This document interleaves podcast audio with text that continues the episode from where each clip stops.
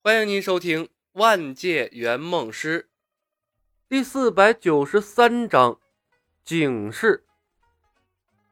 多谢尊神提醒，李牧道谢。对待陌生人，李牧从来都是平易近人、温文尔雅，让人挑不出理来，生不出任何反感。只有和他待的久了，或者共过事，才能真正感受到他的人格魅力，然后毕生难忘。似是没想到李牧这么好说话，柳正的表情有些错愕。很快，他轻出了口气，试探着问：“李道兄，方便透露一下你们兄妹三人的出生来历吗？好让我们回去有个交代。”李海龙扬了下眉毛。李牧看着夜游神：“必须要讲吗？”柳正顿了一下，陪笑道：“嗨，只是例行询问。”李牧摇了摇头，抱歉，师尊不让我们讲。师尊曾告知我等，该知道的自然会知道，不该知道的听了也没用，反而多生事端。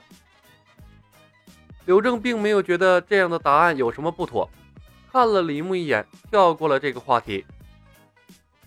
李道兄，显佑伯还有一事不明，传言中许仙救下的乃是白素贞。按理说，报恩的也应该是他，为何反而是李道兄从中主事呢？李牧看了他一眼，我和白姐姐一见如故，帮他报恩是应当的。柳正问：十日前，几乎数千条鱼无故跃出水面，和道兄有关吗？李牧手指轻轻叩击桌面，是我们干的。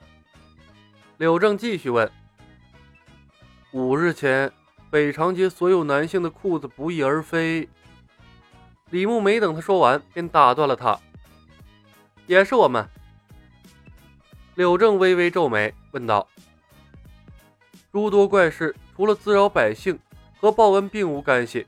不知道兄此举所谓何意？”为了制造热点，李牧笑了笑，正色道。尊神，劳烦二位回去后告知城隍，我等所做的每一件事背后都有深意。每件事看似完全分开而且独立，但其实背后有极深的因果相连，牵一发而动全身。这背后涉及到我师尊的道法量子纠缠，城隍不必大惊小怪，静观其变即可，千万不要过多牵扯其中，以免引火烧身。李海龙手一颤，差点没把掌心里的肥皂捏碎了。尼玛，张口胡诌啊！大吹法罗应该装你身上啊！两个夜游神对视，同时看到了对方眼里的疑惑。但李小白已经明着在赶人了，他们也没有停留的必要了。能从李小白口中得到这么多有用的信息，他们已经很知足了。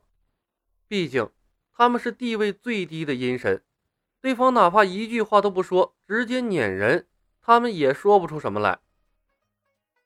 话已至此，我们也该告辞了。叨扰道兄，还请见谅。李牧抱拳道：“送两位神尊。”道友客气。柳正回礼。话音未落，两个夜游神习惯性的隐去身形，紧接着喵喵喵的声音再次响起。这一次，两个夜游神没脸再露面了，带着气急败坏的喵喵声从窗户遁了出去。而后，远远传来小青的喝骂声：“你们两个色批，没完没了了是吧？来这过瘾来了，平白污了姑奶奶的眼睛。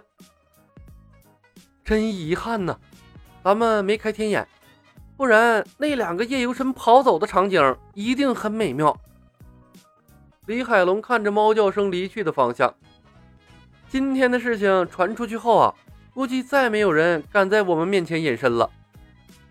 李牧笑道：“日常习惯害死人呢。”李海龙把目光从远处收了回来，说道：“头儿，这是查户口来了呀？”李牧点头道：“是啊，看来要加快进度了。”明月初升，街道上没什么人了。客栈外，两个执勤的衙役一边喝酒一边维持秩序。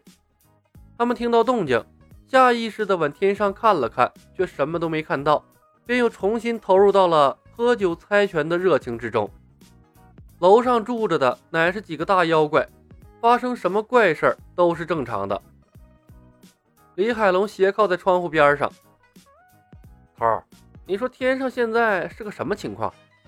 按说应该观音菩萨在跟进报恩这件事儿，怎么菩萨没来，城隍反而露面了？是不是大锤法罗哪句话起作用了？天上的神仙下不来？有可能是。李牧不知道大锤法罗有没有变现，但他没告诉李海龙自己一直往天上扔技能的事儿。这事儿知道的人越少，他越安全，而且他需要李海龙有成就感，这更有利于提升他对任务的积极性。城隍不会坏了我们的事儿吧？李海龙皱眉道：“这家伙是地头神，我们干的事儿可都在他眼皮子下面呢。”他要想查，太容易了。目前应该只是例行调查，我们又没干什么天怒人怨的事儿。李牧道：“原来的剧情中，城隍没怎么露面，我也没做什么调查。”火火，你知道城隍的上司是谁吗？十殿阎罗，还是东岳大帝？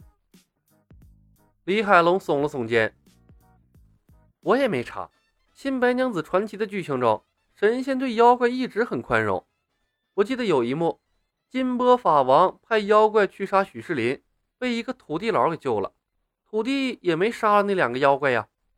这城隍吃饱了撑的来查咱们，要是正常报恩，城隍估计都懒得搭理。但咱们闹的动静太大了，而且和神仙们熟悉的那一套东西完全不同。李牧道。我要是县官，也要查一查的。头儿，你担心他把我们的信息往上报？李海龙问。有备无患。李牧点头。天机混淆，大能们算不到我们的信息。但城隍如果归十殿阎罗管理，一旦有人对我们感兴趣，就会查到我们的来历一片空白。我们说的这些话。根本经不起推敲，那怎么办？李海龙问。想办法让地府天庭都乱起来，千年大劫就应该有千年大劫的样子。李牧沉默了片刻，继续道：“把水搅浑，让他们顾不上我们，自然就安全了。”我来搞定。李海龙自告奋勇。现在他仍以为。天上的神仙没有出现，是他的大锤法罗起了作用。李牧笑笑，往天上丢了几个剧情的同时，又顺带着往地府丢了几个肥皂剧的技能。求王府的改建完成了，搬离了客栈，伤害便转移不到法海那里了。